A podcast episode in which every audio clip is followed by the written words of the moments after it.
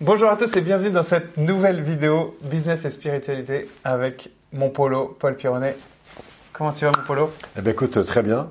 Je sais pas si on arrive bientôt à la fin de cette série, je crois. Bah si, ouais. Ah, on en a fait beaucoup. De, de Après, vidéos. je sais pas dans quel ordre on va les publier, mais bon, en tout cas, euh, aujourd'hui, on va parler d'un thème euh, assez important, assez, assez fort, qui me passionne, qui est la mort, D'accord. qui euh, peut faire. passionné par la mort, toi. Je, je dirais pas que je suis passionné Mais par la mort, passionnant. mais le, le sujet euh, me passionne et euh, La question de la mort. la question de la mort, qu'est-ce que son c'est rapport à la mort. Euh, moi, des- moi, je, je pense que j'ai, ça m'arrive d'avoir peur de la mort. Je pense qu'il y a des gens qui ont peur de la mort, et du coup, ce qui m'intéresse, c'est toi. Qu'est-ce que tu penses de la mort? Quel est ton rapport à la mort?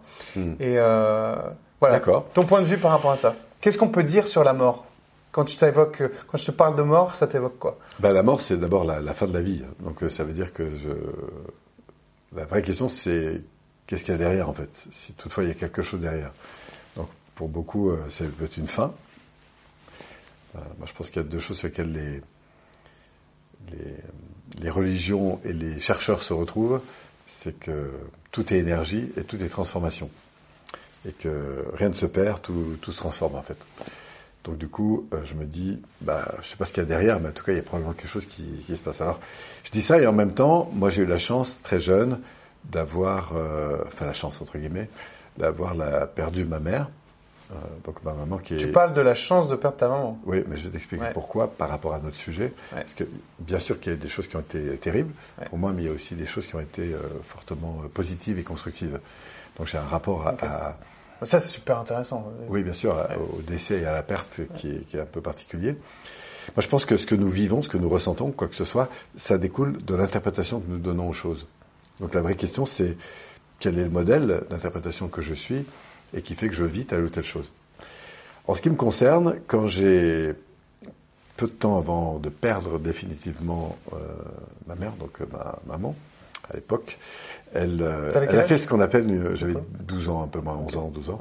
Elle a fait ce qu'on appelle une mort euh, imminente, c'est-à-dire qu'on a cru euh, sur le plan euh, médical qu'elle était donc décédée. Et puis finalement, elle est revenue. Et du coup, quelques temps après, le temps qu'elle se remette, elle est décédée d'un cancer, elle est donc en phase terminale. Et elle, elle m'a convoqué avec mon frère, Pierre, mon frère jumeau. Et elle m'a dit, ben voilà, je voudrais vous expliquer en fait Qu'est-ce qui s'est passé Ouais. lors de cette fameuse journée, qui, je dois le dire, est la plus belle journée de ma vie Alors, Ma mère était en même temps très croyante, donc il faut replacer ça dans son contexte euh, de croyance à elle. Et toujours est-il qu'elle nous raconte en fait ce que la plupart des gens nous racontent quand ils font des, des morts euh, un peu imminentes ou suite à des accidents. Et souvent, c'est des témoignages qui sont très similaires. Oui, et d'ailleurs, euh, je vais te revenir sur le processus parce que du coup, j'ai été évidemment très interpellé très jeune sur ce processus. Et à chaque fois que j'ai pu avoir l'occasion de rencontrer des gens ou d'écouter des témoignages sur le sujet, j'ai évidemment été très attentif, pas seulement à ce qu'ils me racontaient, mais au processus. Et en fait, on retrouve pour la plupart du temps un peu les mêmes grandes phases. que- Quand tu dis processus, c'est le processus de par mort lesquelles imminente. les phases Qu'est-ce qui s'est les personnes passent en fait. Ouais, c'est ça. Donc en général, bah, il y a une première impression, c'est que le sentiment de quitter le corps. Donc et un peu en passant à travers les murs, comme ça, elles vont aller vers des personnes qui sont plus ou moins en direct euh, avec ça. Ensuite, il y a une deuxième phase où elles, elles décollent carrément. euh, et Donc ça, c'est ta rentrent- maman qui t'a raconté ça Oui, oui, tout à fait. Et ce que j'ai la plupart du temps entendu. T'as eu d'autres témoignages aussi. Après, il y a une espèce de, de- de sentiment de tunnel avec cette fameuse lumière qui est au loin. Ouais, donc les ouais. gens passent ça, puis à un moment donné, ils arrivent dans une grande phase où il y a beaucoup de lumière. C'est pas c'est pas une lumière aveuglante, mais c'est quelque chose de très très fort.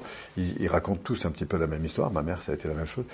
Et là, il y a comme une présence en fait qui est là et qui te dit en gros, euh, euh, à travers tout ce que tu as vécu, bah, que tu es le fruit en fait de toutes les conséquences de ce que tu as vécu, en positif et en négatif. Il y a une espèce de, de reconnexion un peu immédiate dans le temps présent à tout ce qui a été ton histoire, le bien que tu as fait, le mal que tu as fait, et une espèce de déculpabilisation complète en fait à Il ce y a un moment-là. non-jugement, en Il y fait. a non-jugement de tout ce qui s'est passé. Ça, c'est une des phases que l'on voit. Et puis à un moment donné où il y a une dernière zone qui est un peu la question, bah, qu'est-ce que tu fais? Est-ce que tu, tu décides de revenir ou pas? Euh, Et si oui, pourquoi en fait? Et là, ma mère, elle a décidé de revenir pour euh, une raison qui la retenait, c'était ses deux enfants qui n'avaient pas encore 18 ans, en l'occurrence euh, mon frère et moi-même. Et elle a décidé de revenir à ce moment-là. Et beaucoup ont décidé de revenir. Alors ils ont des phases aussi de connexion, ils ont des réponses à beaucoup de questions. Enfin, il y a, plusieurs choses qui peuvent se passer à ce moment-là. Mais toujours est-il qu'ils reviennent, et en fait, ils reviennent habités de cette espèce de paix intérieure qui va en général les suivre euh, longtemps après dans leur vie. Toujours est-il qu'elle est revenue, et donc euh, voilà, elle est revenue à la vie. Après, ça a duré 3-4 semaines avant qu'elle se remette un petit peu sur pied.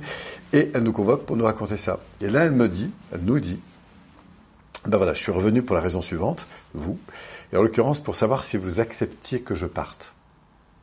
Définitivement. Waouh, ok. T'avais 12 ans. Hein. Eh ben, J'avais 12 ans, ouais. Et là, il s'est passé deux choses dans mon système euh, intérieur. D'abord, j'ai eu une conviction d'une évidence qu'il y avait quelque chose au-delà de la mort.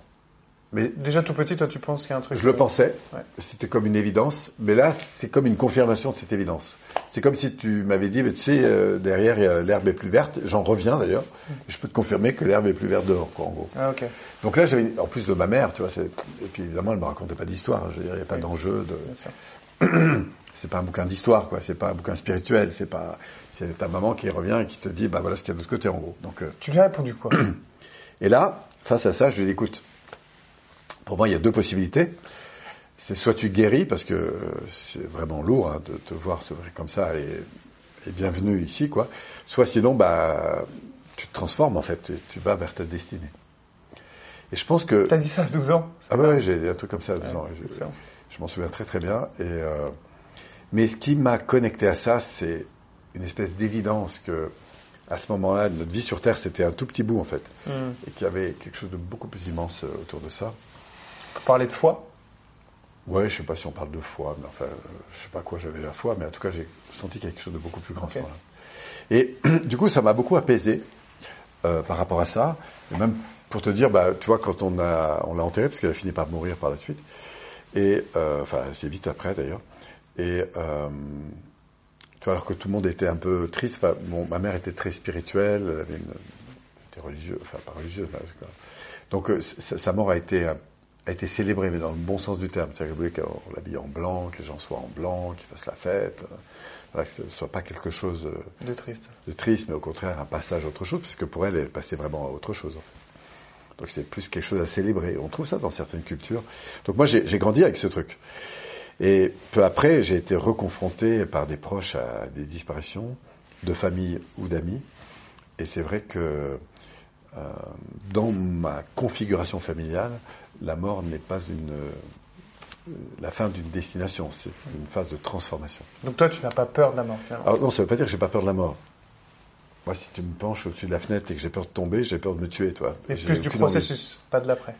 Non, c'est que j'ai, je, je garde cette peur de mourir et je l'aime bien. et elle me protège pour beaucoup de choses et elle me m'invite aussi à profiter de chaque instant. Parce que j'ai eu d'autres pertes, comme mon frère, comme tout ça, qui sont, même pour lui, c'est donner la mort. Donc c'est encore une autre histoire. Et je me dis, waouh, je pensais qu'il y avait tellement d'autres solutions, mais je peux, j'ai été triste, bien sûr, j'étais en colère, j'étais, euh, voilà, mais je me souviens du moment où je pose la main sur l'épaule, il était en très mauvais état. Et, euh, parce que je l'ai retrouvé euh, plusieurs jours après. Et, enfin, c'est à son âme que j'ai parlé plus qu'à lui, en fait. J'écoute, c'était ton choix. Et moi, ça me révèle à quel point j'ai envie de vivre, en fait.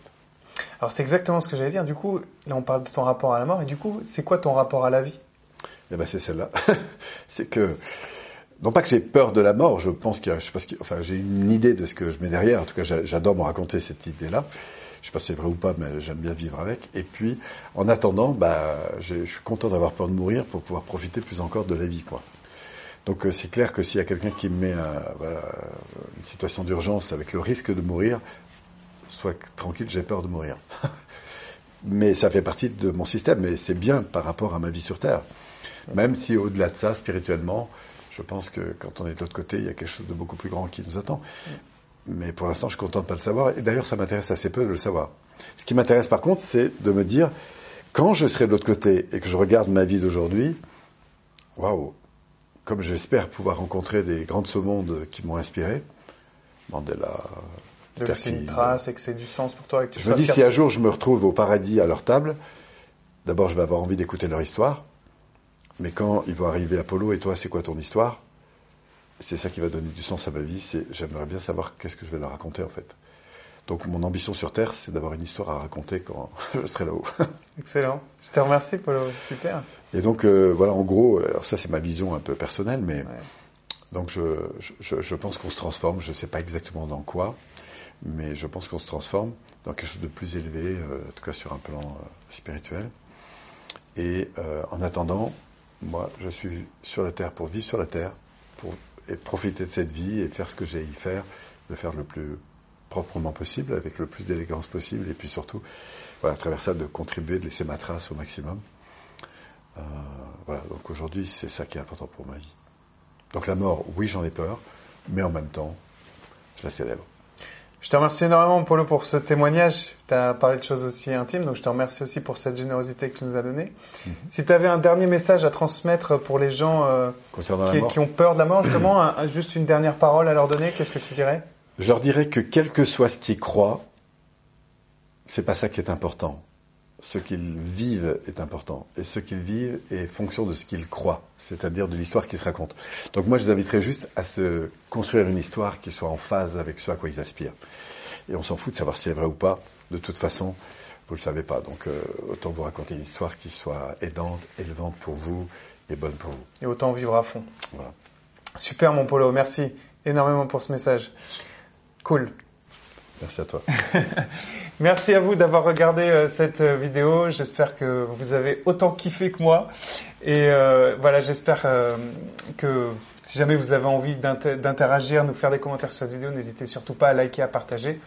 Et puis je vous remercie énormément. Mon Polo, énormément merci aussi pour ta présence et, tous ces petits moments. Ces vidéos qu'on bah, Moi, je te remercie aussi beaucoup. Et, et puis n'hésitez pas, encore une fois, à nous faire un petit pouce si vous avez kiffé. À très bientôt. Ciao, ciao. Un plaisir de vous retrouver.